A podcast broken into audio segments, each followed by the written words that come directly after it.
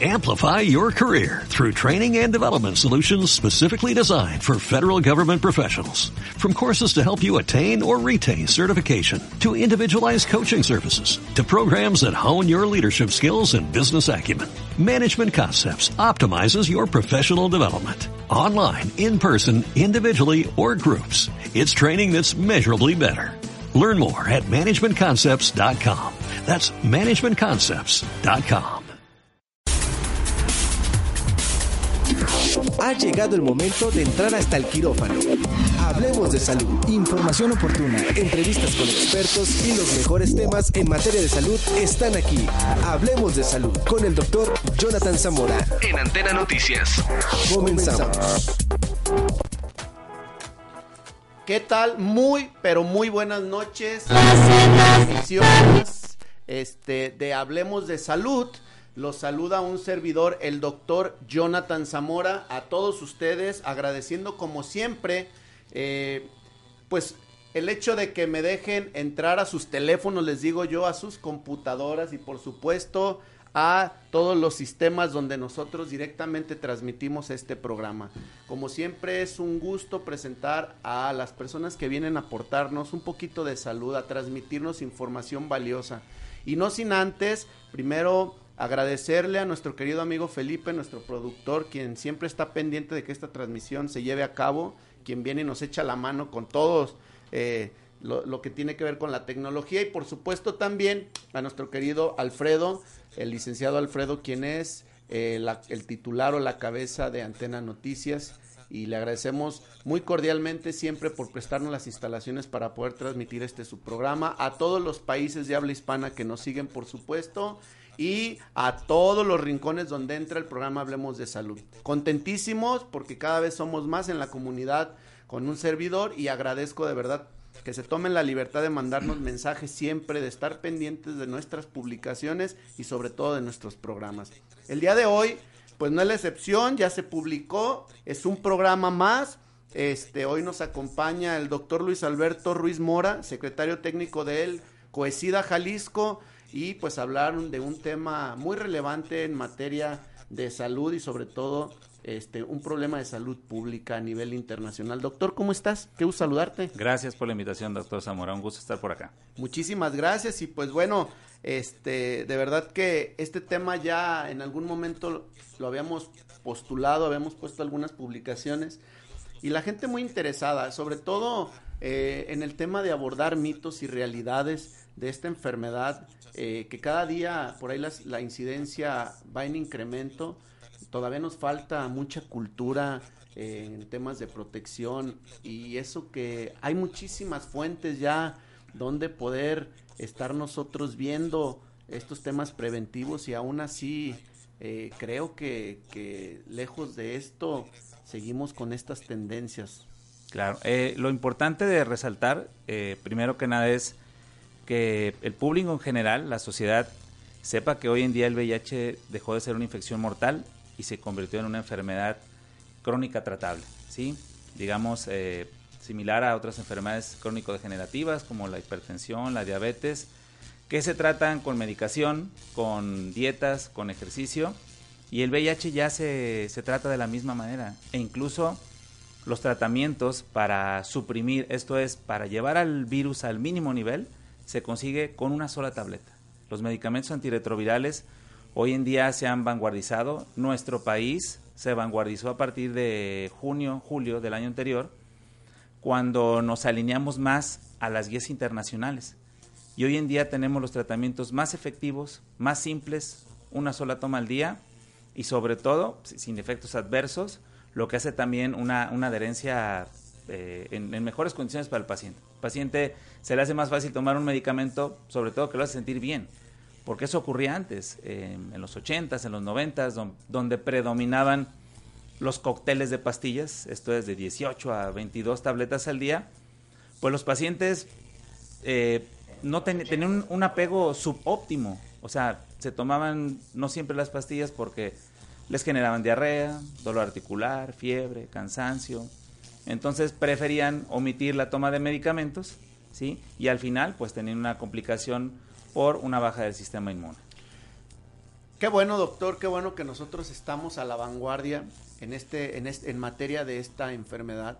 Pero también es importante resaltar que mucho del incremento que ahorita tú nos vas a platicar sobre esta enfermedad y que es importante mencionarlo, es porque todavía existen muchos tabús, ¿sí? Y porque se estigmatiza al paciente con VIH de una manera errónea, ¿sí? Donde, pues aquí es un tema de cultura, es un tema de educación, es un tema de conocimiento y de desconocimiento, por supuesto, eh, el hablar de las personas infectadas con este virus y ponerlas en un lugar donde no se merecen, ¿sí? Alejarlas, inclusive eh, se limitan, ya no tanto, pero yo lo he visto aún, el tema laboral, el tema, digo, pues ahora sí que todos los ambientes, ¿no? El hecho de saber que una persona contrae esta enfermedad, pues esto hace que nuestra sociedad de alguna manera lo etiquete y al etiquetarlo, pues bueno, esto de alguna forma eh, limita y disminuye no nada más el tratamiento, sino también el conocimiento de todas las personas. De acuerdo en todo lo que comentas. Yo siempre eh, retomo mucho las frases de, los pacientes que, atiendo y, he atendido, ¿no?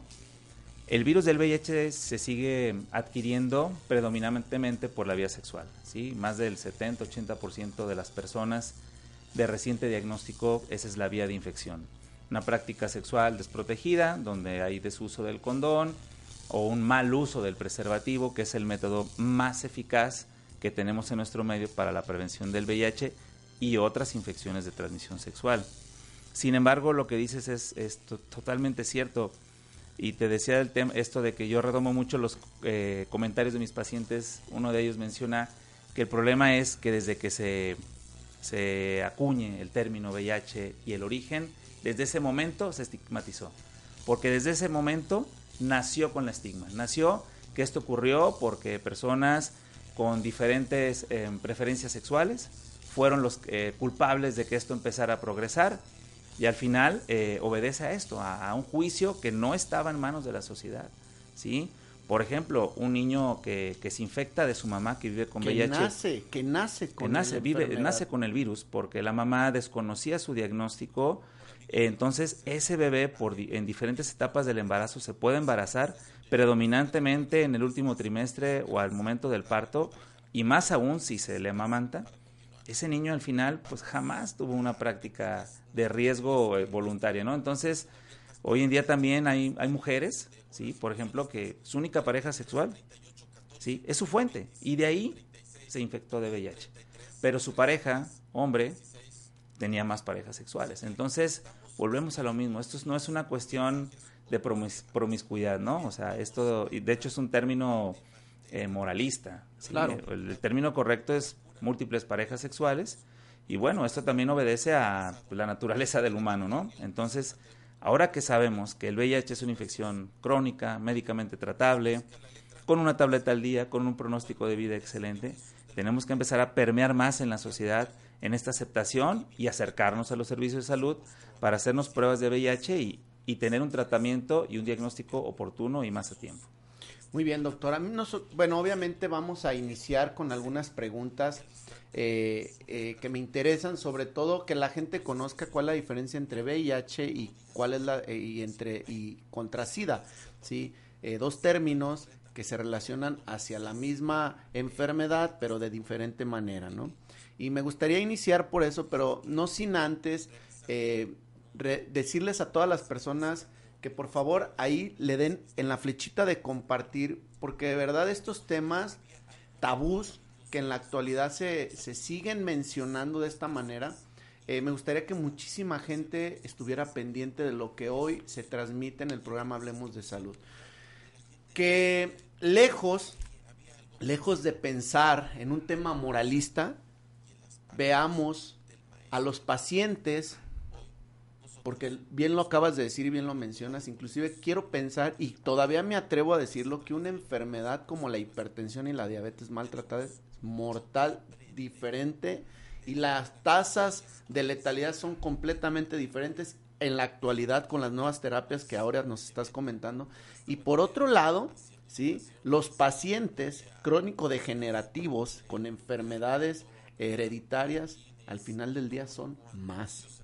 ¿Verdad? Entonces esto es importante que la gente lo conozca porque pues tenemos que empezar a incluir a todas estas personas a nuestra sociedad, a nuestro ámbito laboral, a todo lo que eh, conlleva nuestra vida social. Exactamente. Eh, obedeciendo las preguntas, eh, el, VIH es tener el virus, ¿sí? El virus que se adquirió predominantemente por la vía sexual o, o personas que usan drogas intravenosas y comparten, comparten jeringas. El VIH es tener el virus.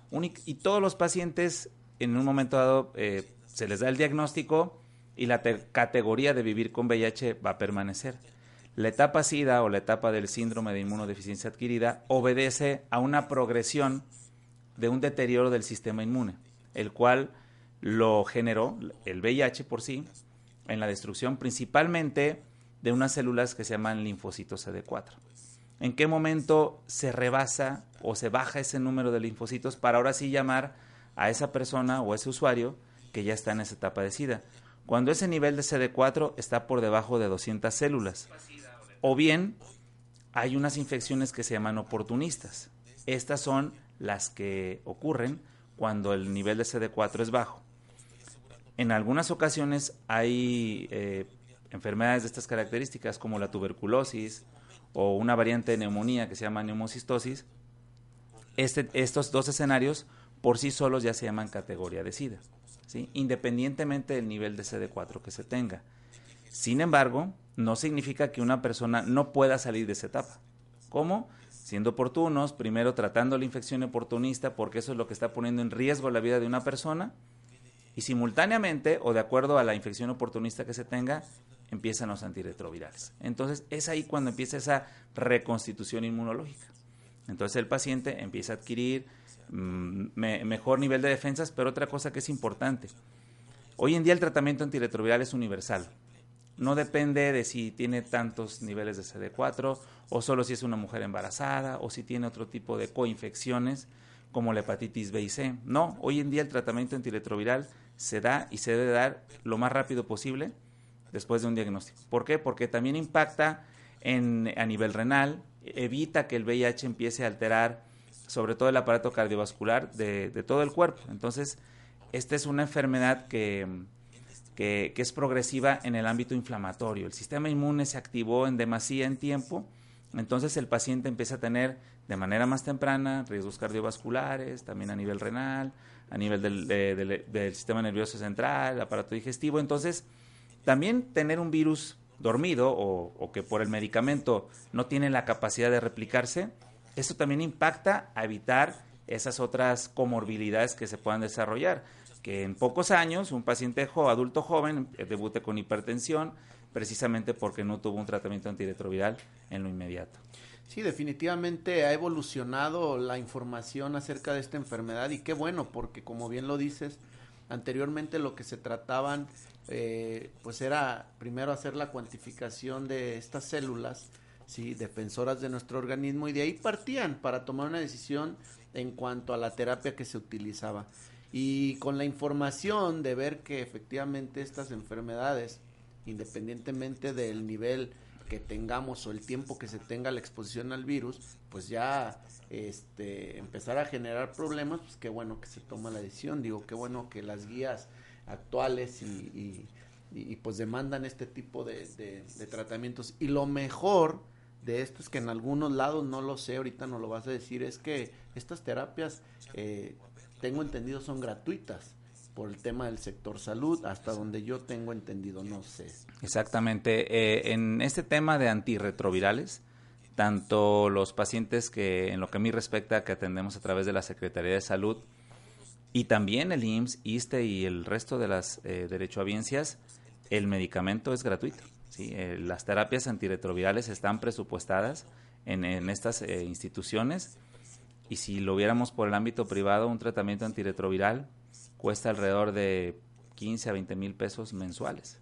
¿sí? Entonces, eh, pero también el ahorro en tratar a una persona que vive con VIH, pues se traduce a evitar nuevas infecciones. ¿no? De ahí la, importancia que es un problema de salud pública en el que se está ocupado. Pues excelente. Pues ya están escuchando todos lo que por ahí les toca vernos y estar atento a este programa. Eh, pues es importante que las personas primero otra cosa de las que vamos a tocar es el tema de la prevención y por qué no, si ustedes eh, de alguna manera identifican prácticas de riesgo, que ahorita quisiera que nos comentes cómo identificar las prácticas de riesgo eh, para que la gente pueda acercarse a, las instituciones a hacerse su prueba y de esta manera poder identificar si son portadores del virus y con ello pues iniciar una terapia. Así es. Eh, bueno, de hecho, una práctica de riesgo eh, se mide bajo tres condiciones, ¿sí? Y es importantísimo que se cumplan, si no, no se considera una práctica de riesgo. La primera es que con la persona que se tuvo una práctica en, el escenario sexual de riesgo, siempre tenemos que pensar que la fuente vive con VIH si no tenemos certeza de ello. Entonces, ese escenario prácticamente se cumple al 100%.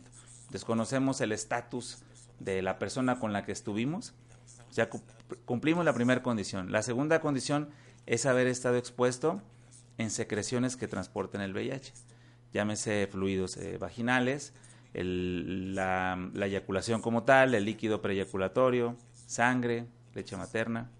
Esos son los vehículos en el que el VIH se transporta de una persona a otra. Y la última condición es que esos fluidos hayan estado en contacto con superficies sin piel, que también les llamamos mucosas. Pueden ser los ojos, la cavidad oral, el glande, el meato, por donde sale la, orina, y, eh, los labios menores y el área anal. Entonces, todas esas áreas no tienen recubrimiento de piel y de ahí que son las puertas de entrada se tienen que cumplir estos tres escenarios. Entonces, si una persona dice, bueno, es que salí, eh, tuve una pareja casual, se nos rompió el condón, eh, no sé, me di cuenta hasta el final que el condón estaba roto y desconozco si esa persona vivía con VIH. Entonces, prácticamente esa simple narrativa cumple las tres condiciones. No hubo una protección segura, hubo contacto con fluidos y hubo puertas de entrada que estuvieron expuestas. Entonces, eso es una práctica de riesgo en el ámbito sexual. ¿Cuál es el manejo que se da una vez que ustedes determinan y detectan este tipo de, que sí prácticamente van y se hacen? Porque yo he visto campañas que se hacen de este tipo y les hacen una prueba rápida. ¿Qué es lo que sigue después de la prueba rápida? Para hacer el diagnóstico como tal de la enfermedad. Las pruebas rápidas eh, tienen la intención de hacer diagnósticos presuntivos, ¿sí? Tienen una sensibilidad y especificidad superior al 95%. Si una persona presenta una prueba reactiva, de hecho ya no la llamamos positiva porque no estamos afirmando el diagnóstico, estas pruebas buscan anticuerpos contra el VIH, que teóricamente se, se producen posterior a una exposición al virus. Estas pruebas es un cassette donde una línea se pinta y demuestra que la prueba sirve. Si en los siguientes 10, 15 minutos se pinta una línea paralela, se determina que es una prueba reactiva. Entonces, estas pruebas, de ahí hay que pasar a hacer estudios confirmatorios, que hoy en día lo que más utilizamos son las cargas virales. Las cargas virales es un estudio cuantitativo que nos dice cuánta cantidad de virus hay y por ende confirma la infección. También existe el, Western Blot, sin embargo son estudios que, que ya no intervienen tanto en el agudo, por ejemplo, un Western Blot normalmente hasta después de la sexta, octava semana o un poco más ya puede dar todas las proteínas del VIH. La carga viral después del día 7 de la exposición te puede decir si hubo una seroconversión, si hubo una infección. ¿Sí? Si siete días atrás, 10 días atrás hubo una práctica de riesgo, la carga viral puede ya confirmar o descartar el diagnóstico. Qué interesante, doctor, porque anteriormente tenemos que esperar, inclusive los protocolos manejaban que hasta tres a seis meses para poder eh, ver si la enfermedad se presentaba en algunos momentos. Digo, te estoy hablando de algún tiempo considerable. Y qué bueno que ahorita tenemos la oportunidad de iniciar una terapia muy temprana. Muy temprana. Y bien por lo que comentas, por evitar la exposición nuevamente y la infección a, a otras personas, ¿verdad? Y bueno, este, qué bueno que están haciendo y que la medicina va evolucionando en materia de, de, VIH y pues estamos un, pues contentos y qué mejor que nos los platiques el secretario técnico para todos los que se están conectando ¿sí? de o el Coesida eh, Jalisco, el doctor eh, Luis Alberto Ruiz Mora nos está acompañando el día de hoy. Doctor, vamos a continuar ahorita. Permíteme nada más mandar algunos saludos rápidamente. Doctora Cherry, saludos, doctor Jonathan, a usted e invitados. Estamos como siempre pendientes. Te agradezco mucho, doctora, que siempre estás pendiente. Miriam Dávalos, saludos, doctor Jonathan. Lorena Velázquez, saludos. Eh, Denise Martínez, saludos desde Arequipa. Qué buen tema, doctor Jonathan. Te agradezco mucho, eh, mi querida amiga colombiana peruana, creo que eso está en Perú, si mal no recuerdo, y saludos a todas la eh, el país de Perú y soy también a, Colombia que nos siguen y pues es bastante gente. Perú es nuestro nuestro segundo país que, que nos sigue en nuestra página con mayor gente, por supuesto. Eh, Loren Velázquez, excelente tema. Muchísimas gracias a todos los que están ahorita. Claro que eh, sus respuestas estarán, eh, pues ahorita las vamos a empezar a comentar, pero también de igual manera todos los que nos pregunten y lo hagan desde nuestra plataforma por inbox o mensaje directo, también se contestarán al término del programa, evidentemente por cuestiones de, tiempo y sobre todo porque nos encontramos en vivo transmitiendo. Eh, doctor, normalmente eh, o anteriormente se decía que este virus tenía otro tipo de, de, transmisiones, ¿no? Y hay algunas, pues obviamente las que tú ya comentas, contacto directo, que al final de cuentas el tema sexual viene siendo el porcentaje mayor, pero hay algunas otras hay algunas otras que conocemos y que también la gente debería de, saber y para que también de esta parte pasar a los famosos mitos, ¿no? De que si me siento en un baño sucio, de que si me da un beso una persona infectada voy a transmitirlo, cositas que se siguen y se siguen eh, eh, pues pasando de boca en boca. Sí, bueno, desafortunadamente sí, efectivamente ocurre de ahí la importancia de, tener estos espacios, de acudir a los lugares especializados para tener la información de la información correcta, ¿sí? El VIH, repito, el predominio sigue siendo eh, la vía sexual. Sin embargo, eh, también la, la, vía que le llamamos transmisión vertical de, la, de una mamá que vive con VIH que en la mayoría de los casos desconocía su diagnóstico, en el momento del parto, principalmente o al momento de amamantar a su bebé, también puede transmitir el VIH. ¿sí? Ese es otro escenario. Y la otra es en los usuarios de drogas intravenosas, predominantemente, eh, eh, sobre todo en lugares fronterizos, en lo que, bueno, en este caso en lo que corresponde a nuestro país, es donde más está es la, más alta incidencia y prevalencia.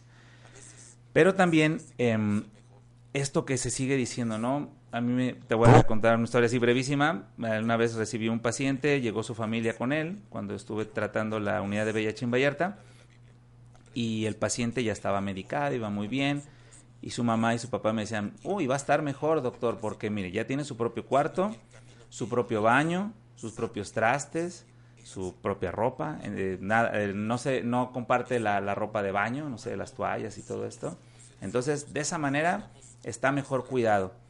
Y les dije, bueno, quien lo está aislando son ustedes. la realidad es que el paciente puede abrazarlos, besarlos, comer de, en la misma mesa.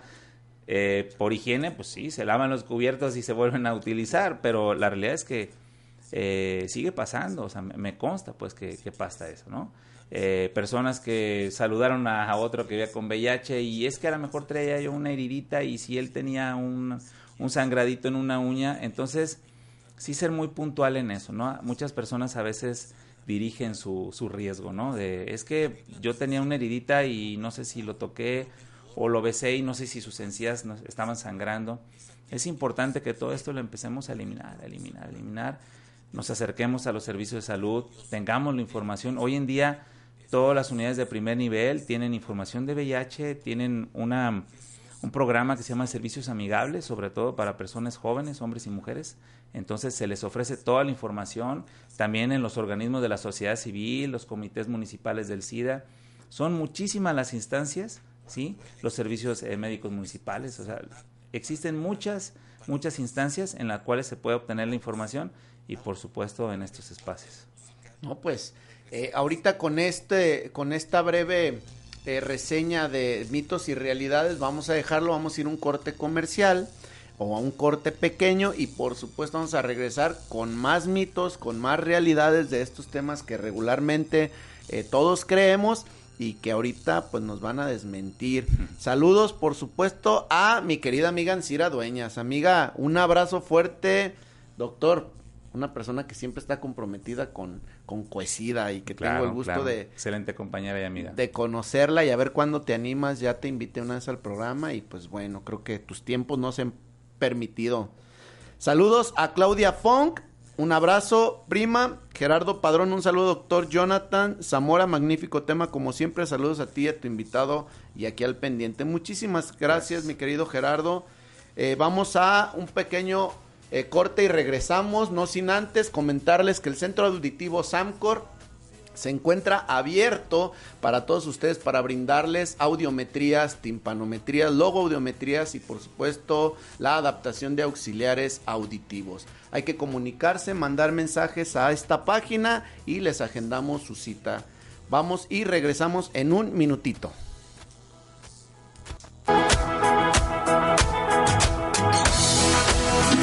Quédate en sala de espera. Estás escuchando Hablemos de Salud. En un momento regresamos. Desde Jalisco, México, para el auditorio del mundo. Antena Noticias. Antena Noticias. Ha llegado el momento de entrar hasta el quirófano. Hablemos de salud, información oportuna, entrevistas con expertos y los mejores temas en materia de salud están aquí. Escúchanos todos los miércoles en punto de las 20 horas y hablemos de salud.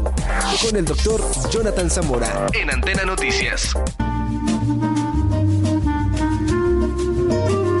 Victoria Falcón te espera cada miércoles en punto de las 4 de la tarde en Culturarte por Antena Noticias, con todo sobre cultura y arte. Un programa donde se tratarán temas de tu interés. Escúchanos todos los martes de 6 a 7 pm. Información, relevancia, actualidad. Dos décadas medios tiene para ti la información más relevante. Escúchanos de 4 a 5 de la tarde y trasciende con nosotros a través de la noticia por Antena Noticias. Porque tú nos importas, hablemos de salud. Continuamos. Regresamos a este su programa Hablemos de Salud, invitadazos el día de hoy. Y claro, nos acompaña el doctor Luis Alberto Ruiz Mora, el secretario técnico del Coesida Jalisco, para abordar un tema para los que se van sumando. Eh, ya llevamos media hora de programa, estamos hablando contundentemente del VIH-Sida, de las maneras de transmisión, de los mitos, de realidades, de las nuevas terapias. Ahorita vamos a tocar un poquito acerca de las nuevas terapias, por supuesto, hablar de la profilaxis, es decir, de la prevención de la enfermedad antes, en cuanto nosotros obviamente pensamos que vamos a contraer la enfermedad, hay una terapia también alterna que se puede utilizar para evitar la producción o reproducción de este virus. Y de igual manera, como ustedes ya están viéndolo en pantalla, sí, nos acompaña el día de hoy la licenciada Abigail Hernández Castro. Ella es la directora de la agrupación NIDEP. ¿Cómo está, licenciada? Qué gusto que esté usted aquí con nosotros. Muchas gracias por la invitación y bueno, estamos bien. Muchas gracias. Ahorita voy a regresar con ustedes. También el doctor y amigo, el doctor Josué Velarde, quien normalmente y acostumbra estar pendiente de nuestro programa, el día de hoy viene también a, estar acompañándonos y aportar un poquito de la información de este programa eh, que ustedes en NIDEP eh, se, eh, pues realizan para, para la sociedad, para estas mujeres violentadas. Y pues bueno, tú eres, creo, tengo entendido, el coordinador de salud en materia de salud de, esta, de este programa correcto, amigo Jonathan. Te agradezco, te agradecemos los minutos de, tu auditorio. Gracias por invitarnos. Ahorita le seguimos, ahí estamos encargados de lo de salud. Muchas gracias, doctor. Ahorita vamos a regresar con ustedes y pues bueno, vamos a continuar porque el tiempo se va rapidísimo y vamos a continuar con este tema que, que nos trae emocionados porque existen nuevas terapias. Porque hay algunos eh, tabús todavía, como si el mosco me pica, me contagia. Como si utilizo las albercas y hay alguien infectado, pues mejor no me meto. Existen todavía estos, doctor. Sí, desafortunadamente sí. Eh, por, eh, la verdad es que el, el, VIH muere inmediatamente cuando no tiene a dónde pasar, ¿no? O sea, si no hay ese contacto en lo inmediato, el VIH muere en segundos. Esto de las albercas, sí puede ocurrir escenarios de compartir artículos como los rastrillos, pero tendría que ser en lo inmediato, ¿sí? O sea, si hay escenarios muy, muy particulares, pero sobre todo si la persona que vivía con VIH desconocía su diagnóstico y el objeto queda contaminado, puede ocurrir, pero este tipo de escenarios incluso ocupan más a infecciones como la hepatitis B y C. Es más alta la posibilidad de adquirir infecciones con estas prácticas, que son enfermedades que también se tratan y ya se curan, sobre todo la hepatitis C, que en este año vamos a ser pioneros eh, de ya tener tratamiento gratuito para la hepatitis C, una infección que antes era impensable que se curara y mucho menos tenerla eh, atendida por, por medios gratuitos. Pero existe algo que se llama la prevención combinada. La prevención combinada son diferentes estrategias para prevenir la infección por VIH. Desde el erotismo seguro, que es el, las, los abrazos, las eh, acaricias, besos, sin que haya contacto de genitales. También existe el estar medicado. Esto es, si una persona está tomando antirretrovirales y tiene su virus en la mínima expresión, que se traduce a indetectable, una persona indetectable es intransmisible, no, con, no puede transmitirle a nadie el VIH. No significa que pues ya no, uses, ya no uses condón, porque también hay otras infecciones de transmisión sexual que se pueden adquirir y pueden alterar la evolución del virus. Entonces, una persona que está indetectable suma la prevención combinada, ¿sí? Porque sus parejas están protegidas, las sus parejas que no vivan con VIH. Pero existen dos eh, estrategias con base a medicinas la profilaxis preexposición y la posexposición. La posexposición es cuando se tuvo un riesgo sexual y se tiene la oportunidad de tomar medicamento en las primeras 72 horas. De esta manera sí es efectiva.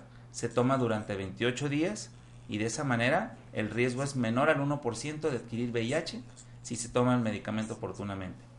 Y la profilaxis preexposición, esta estrategia es más dirigida a grupos vulnerables eh, trabajadoras y trabajadores sexuales y mujeres trans. Estas personas y su clientela están más vulneradas del VIH. Entonces son personas que tienen que tomar medicamento a diario para prevenir la infección por VIH porque no tenemos la certeza de que utilicen otros métodos de barrera.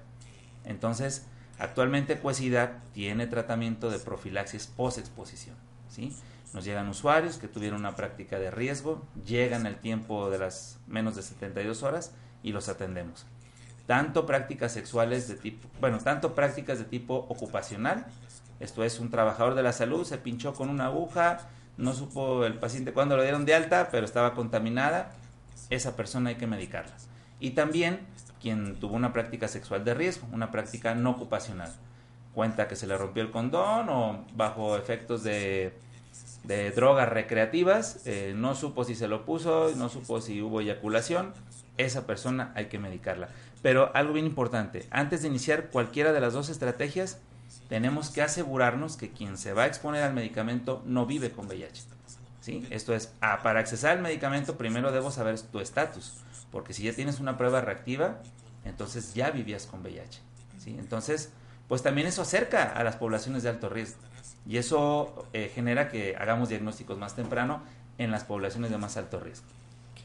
¿Y tienen controles con este tipo de poblaciones? Digo, aquí los que no conocen Guadalajara y nos siguen de otras partes, yo creo que como en todos lugares hay ciertas zonas donde se practica, eh, pues obviamente este tipo de, de atenciones sexuales eh, y obviamente pues no lo vamos a mencionar. ¿Ustedes tienen protocolos, apoyos, programas donde puedan estar ahí interviniendo con todas estas personas? Quienes más intervienen en estos sitios de más alto riesgo son los organismos de la sociedad civil. ¿sí? Del lado institucional, en este momento no tenemos ese alcance. Nuestros aliados son estos organismos de la sociedad civil, quienes sí están en esos sitios, donde trabajan en esos sitios, y ahorita, pues desafortunadamente, por una indicación federal, no se vieron beneficiados para proyectos. Pero bueno, este año tenemos esta, esta propuesta de que Sencida, eh, que es nuestro órgano rector federal, eh, generemos un mecanismo de, alianza para trabajar con ellos, pero que también reciban una remuneración a manera de, contrato, para, porque estas son las personas que tienen acceso más a estos grupos, vulnerables, entonces es, es importantísimo llegar a ellos a través de estos aliados. Pues muy bien, doctor. Eh, antes de iniciar con nuestros demás invitados, me gustaría saber dónde es donde se encuentran las instalaciones de Cuesida Jalisco para que las personas que estén interesadas en ir a realizarse algunos estudios, pruebas o acercarse con ustedes para que se les brinde una atención, pues puedan acudir. Sí. El Cuesida está ubicado en la calle Lago Tequesquitengo, número 2600, para ser más descriptivo, a espaldas del Hospital Soquipan, Hospital General de Occidente. Es un edificio que está justo atrás de dicho hospital. Es, el consejo, son, es el, el, complejo Nuevo Milenio, Consejos Estatales de Salud. Estamos ahí compartiendo lugar con la unidad de violencia, el SAMU, el Consejo de Adicciones, el Consejo de Trasplantes y el Consejo Estatal para la Prevención y Atención del VIH. Los horarios que manejan, el contacto. De lunes a viernes, de 7 de la mañana a 3 de la tarde. Los teléfonos son 3030-7800, terminación también 16. Esa es mi línea directa, totalmente abierta. Y el 00 es el conmutador y de acuerdo a la solicitud de la persona, pues se le canaliza al servicio correspondiente.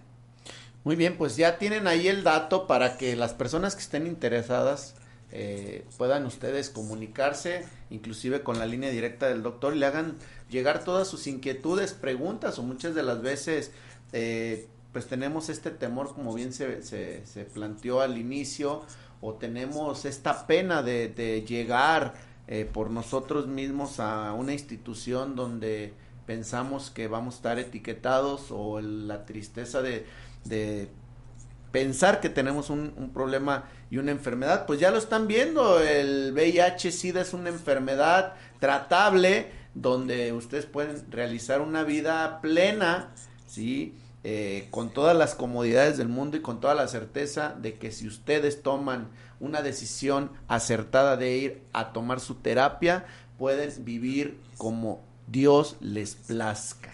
Entonces, como les dé salud, ahora sí que al final del día van a vivir eh, de una manera pues mejor todavía mejor sabiendo que tienen la enfermedad y tratándose que personas que no quieren uh, pues ir a atenderse por temor porque esa es la realidad pues, por, porque esto viene obedeciendo los tabús y los mitos, pero bueno, ya fueron aclarados, espero en la ya, mayoría. Así es. Bueno, doctor, no me despido para ahorita cerrar el programa. Eh, me permito presentar, como ya les comenté, a la licenciada Abigail Hernández, directora de la agrupación NIDEP. ¿Cómo estás? No, ahora sí, ya estamos por acá. ¿Qué tal? Eh, muy bien, bueno, NIDEP eh, somos una agrupación, un grupo de profesionistas que nos interesa mucho la comunidad. Y bueno, eh, nuestro nombre eh, quiere decir Núcleo de Investigación, Desarrollo y Ejecución de Proyectos.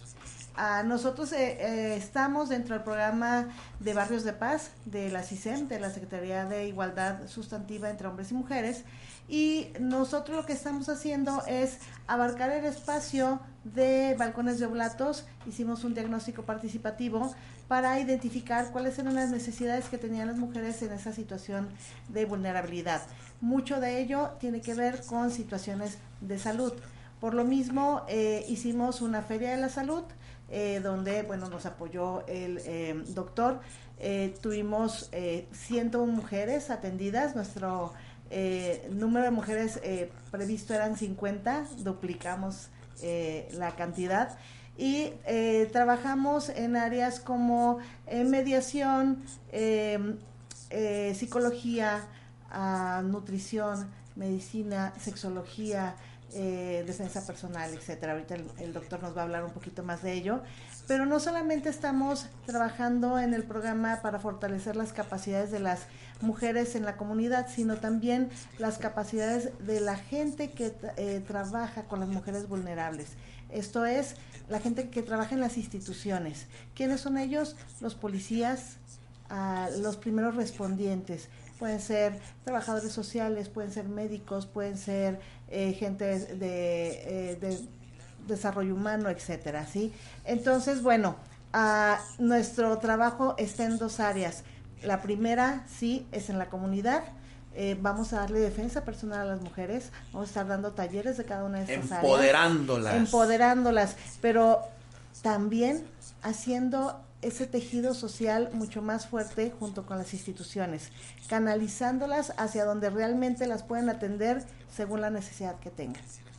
Digo, qué buena labor, porque luego de repente no le quieren entrar al trabajo rudo, les digo yo, este, en la calle y hablar de las colonias que se encuentran en focos rojos como es la zona oriente del municipio de Guadalajara, un municipio que tiene eh, algunos años ya siendo eh, el estandarte de la violencia en nuestra zona metropolitana de Guadalajara, pues qué, qué importante y qué valor, ¿no? Y sobre todo ir a empoderar con, con este tipo de acciones donde no nada más es un tema de salud, que esto es lo que compete el programa, pero también algunas otras actividades donde ellas puedan verse eh, que pueden trascender, que pueden ser útiles en nuestra sociedad y que no dependen de otro tipo de personas las cuales pues, se encargan de violentar tanto sus derechos como su salud, como su vida, como todo, ¿verdad?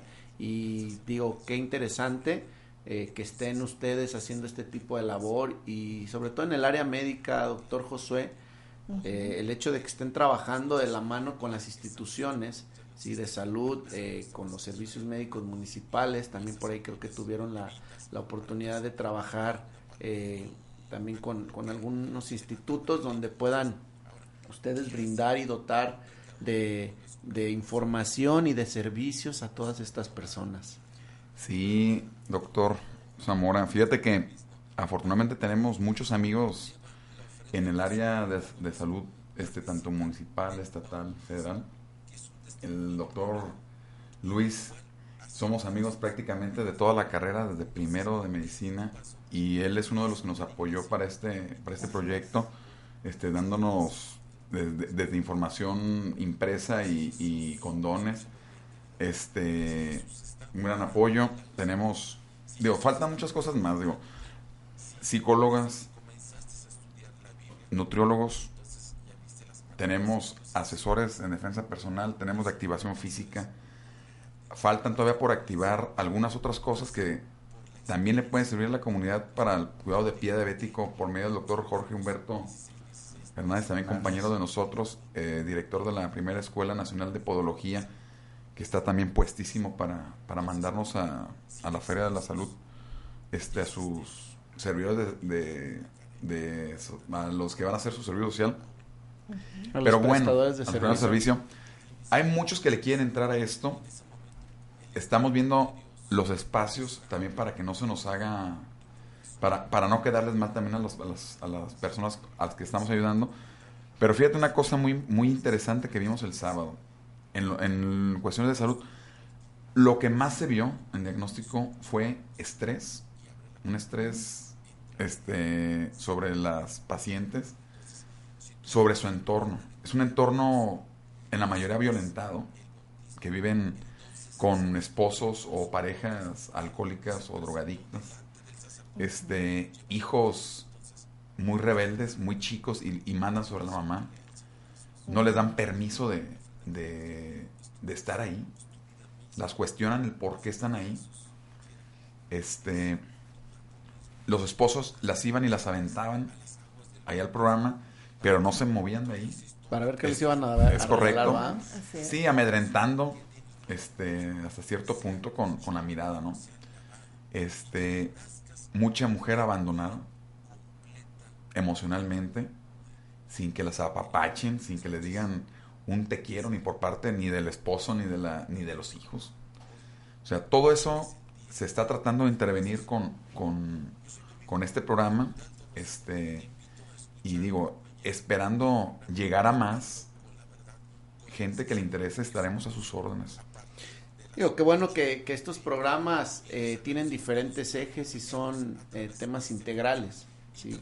O posturas donde se atiende no nada más un tema de salud, eh, pero también hablamos, bueno, el hablar de salud es hablar de muchísimas cosas, ¿no? Porque podemos hablar de la salud mental, que yo creo que juega la prioridad es uno de los papeles más importantes dentro de estas poblaciones, el hablar de los temas de seguridad, el hablar de los temas eh, sociales, de cultura, de vicios, eh, el hablar eh, de todos estos temas nutricionales, obviamente, ¿no? Pero creo que, que estas eh, comunidades, localidades de la zona metropolitana, y no nada más ahí, ya lo vemos, bien lo comentamos hace ratito en, en toda la ciudad, inclusive en muchos estados, ¿no? Donde existe este tipo de violencia y qué bueno que empoderen un poquito y se atrevan más cada día y que existan más posibilidades de salir adelante las mujeres, porque no nada más son ellos, es una familia, es un núcleo. Sí, el hablar nada más de una mujer pues quedaría ahí, pero el hablar de una mujer es hablar de un núcleo familiar. y es el hijo, eh, los papás, inclusive, ¿por qué no? E inclusive el esposo, porque hay muchas de las ocasiones se ponen en, en, rienda, dicen por ahí, ¿no? se ponen, se ponen, ponen su barrera, ¿no? Pero es por eso que, se llevan este tipo de, servicios. Hay que, hay que romper esa burbujita, ¿verdad, Romper esa burbujita que den la oportunidad de, de, escuchar este, que tienen solución este, a su enfermedad, porque a fin de cuentas es una... Es a sus problemáticas sociales. Así es. Y algo bien importante, como tú comentabas, eh, una mujer empoderada, una mujer que identifica sus violencias y no se queda ahí, sino trabaja sobre ellas eh, en la, el área de la salud, en el área jurídica, en el área eh, psicológica, va a ser una mujer que va a tener una salud mental, va a ser una mujer que va a pasar a sus hijos, a esa segunda generación, eh, esa capacidad de, de, empoderarse y de no dejar que las cosas sigan igual. Entonces tal vez no veamos tanta eh, respuesta ahorita, pero la siguiente generación va a ser otra. Y definitivamente los patrones se siguen y hay que ver si son patrones buenos o son patrones malos, ¿no? Entonces el hecho de no intervención, pues estos patrones se vuelven a, a, continuar y pues para mal, ¿no? Yo lo veo y lo comento, eh, estas niñas que luego de repente se embarazan, que tienen los riesgos, doctor, que bien comentabas, por el tema sexual de las enfermedades, pero todo esto son por patrones que vamos siguiendo, ¿no? Porque van agarrando la idea, ah, pues mi mamá se embarazó a los 14, este, a los 15 de mí y pues bueno, nunca vivió con una persona, entonces, eh, o viceversa, o vivió con varias, entonces vamos tomando posturas, los hijos, y se va continuando por generaciones este, de esta manera de pensar. Qué bueno que empecemos a inyectarle un chip diferente a la sociedad, donde se involucre en todo el mundo, ¿no? Porque esto para que funcione, siempre lo voy a decir, es sociedad, gobierno, instituciones, tanto privadas como públicas, y por supuesto los medios de comunicación son fundamentales. Eh, eh, yo me siento muy eh, contento por transmitir un programa que el tema primordial es la prevención. Y tenerlos a ustedes aquí apoyando a la sociedad para mí es muy gratificante y creo que de esto eh, tiene que emanar algo bueno en algún momento y poder modificar este tipo de posturas que todos los días los vamos viendo. Es correcto. pues muchísimas gracias. Este, algo quieran comentar dónde van a estar la siguiente brigada o la intervención comunitaria que tienen ustedes? ¿Dónde va a ser el, próximo evento que van a tener? Bueno, todos los viernes y sábados vamos a tener eh, talleres y atención a, estas mujeres en la casa de día de eh, los ancianos. Eh, ahí mismo en balcones de adulto mayor en balcones de oblatos la dirección bueno se las pasamos ahí en el en el face en un momento más. Eh, ya está nuestra gente escribiendo. Muy bien. Y bueno, nuestra actividad siguiente va a ser un primer simposio para alcanzar, bueno, para fortalecer las capacidades de eh, las instituciones. Esto es, vamos a capacitar a 50 policías y 30 servidores públicos. Vamos a tener gente de Fiscalía, gente del Instituto de la Mujer, gente del IJA, de Mediación y Teso IJA, eh, vamos a invitar gente que sabe hacer las cosas. Eh, van a, capacitarlos en las normas 046 y 047 que tienen que ver, como ustedes lo saben, con atención a víctimas de violencia, adolescentes y niños. Y creo que, bueno, va a ser algo muy integral porque estamos tratando de llegar a todos los elementos que conforman esa atención a la persona violentada. No, y lejos de capacitar, licenciada, hay que sensibilizar. Así es. Sí, a, todos nuestros eh, servidores públicos, porque es importante decirlo, no no digo que en general, pero nuestras dependencias tienen que tener esa sensibilización a atender los problemas cotidianos para poder tener un impacto favorable y sobre todo la demanda que nosotros y que la población este pues ahora sí valga la redundancia demanda, ¿no? en servicios de estos tipos. Y también humanizarlos, porque hay algunos que, que ya no se les olvida su papel y pues bueno, ahora sí que estos temas son relevantes y pues bueno, todo va a terminar en un mejor estado de salud eh, social, psicológico y médico con estas intervenciones y estos programas que ustedes vienen a compartirnos. Los invitamos para que posteriormente vengan y nos traigan algunos de los resultados, nos muestren todas estas intervenciones y ver el impacto que se está teniendo para que más personas eh, acudan y obviamente hacer la invitación a las personas que nos siguen de zona metropolitana de Guadalajara a que se acerquen, en particular la colonia Oblatos, a que no tengan temor de asistir. Eh, hay, hay actividades inclusive recreativas para sus propios hijos que vayan, que pasen un rato en armonía agradables y que sobre todo eh, pues se doten de esta información y de los grandes servicios que tiene para ustedes las instituciones privadas y públicas, que conozcan que hay alternativas para que también ustedes distraigan a su familia y ustedes mismos y salgan de su entorno emocional, que eso es algo muy interesante y pues la salud mental no tiene precio. Y pues bueno, ya vamos a cerrar, nos quedan cinco minutos, agradezco mucho tu atención, doctor Josué. Doctor Jonathan este, Zamora, agradecidísimo. No, y están invitados nuevamente para que nos vuelvan a traer un poquito más de lo que están haciendo, gracias licenciada. Muchas gracias. Eh, doctor, para cerrar contigo y con broche de oro en el tema de VIH, eh, algo que nos quieras agregar en, en este tema tan importante. Bueno, en, hay algo bien importante que tenemos en, la administración federal, ¿sí? Hay un objetivo fijo, ¿sí? No significa que el resto de poblaciones no, no estén vulnerables. El VIH se concentra actualmente, en mayoría, entre, hombres, entre personas entre 24 y 35 años de edad. El predominio de casos es superior al 80% eh, en hombres, la mayoría de hombres que tienen sexo con hombres, ¿sí? Pero también tenemos una estrategia de empezar a estimar la realidad de mujeres que viven con VIH. No significa que hay una feminización de la epidemia, hay una subestimación de la, de la epidemia. ¿sí? Y, quiero sumarme las felicitaciones para, para mi amigo Josué Velarde, para la licenciada, porque ese tipo de estrategias llegan a las poblaciones vulnerables. Y más si estamos hablando de un tema de mujeres. En VIH decimos que el término sindémico obedece a que hay un factor más que te acerca a, adquirir VIH. Mujeres violentadas. Hoy en día las mujeres se enteran a mayor edad del diagnóstico de VIH que los hombres, precisamente porque no tienen el acceso a la información. Entonces esas intervenciones se, convierten en nuestros aliados. ¿sí? Entonces eso es bien importante. Las mujeres tienen su diagnóstico a, edad más, más tardía ¿sí? y es hasta que sus parejas hombres eh, empiezan a desarrollar síntomas de SIDA.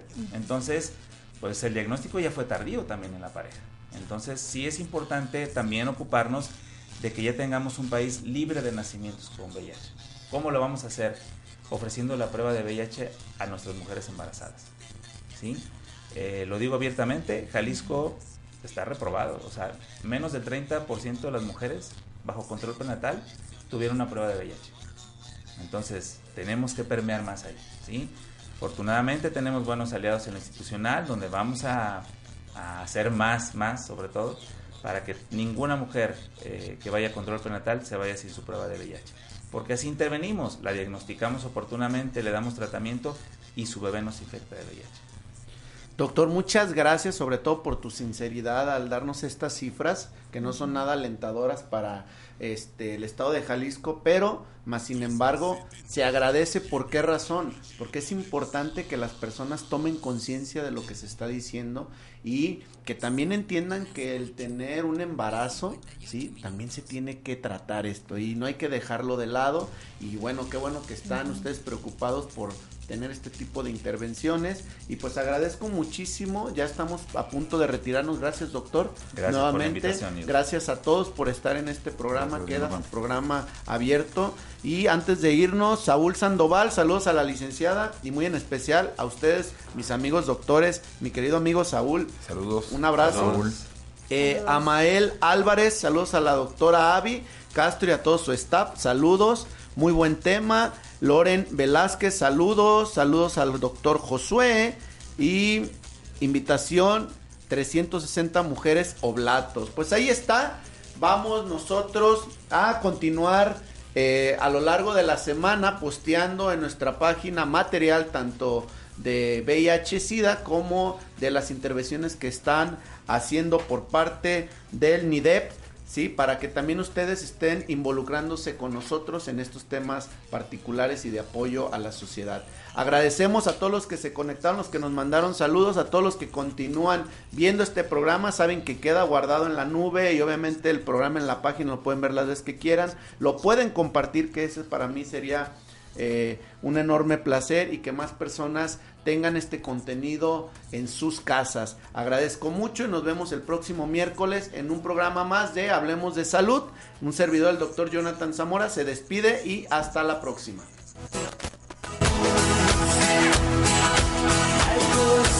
Esto fue una píldora. Amplify your career through training and development solutions specifically designed for federal government professionals. From courses to help you attain or retain certification, to individualized coaching services, to programs that hone your leadership skills and business acumen, Management Concepts optimizes your professional development. Online, in person, individually, or groups, it's training that's measurably better. Learn more at managementconcepts.com. That's managementconcepts.com.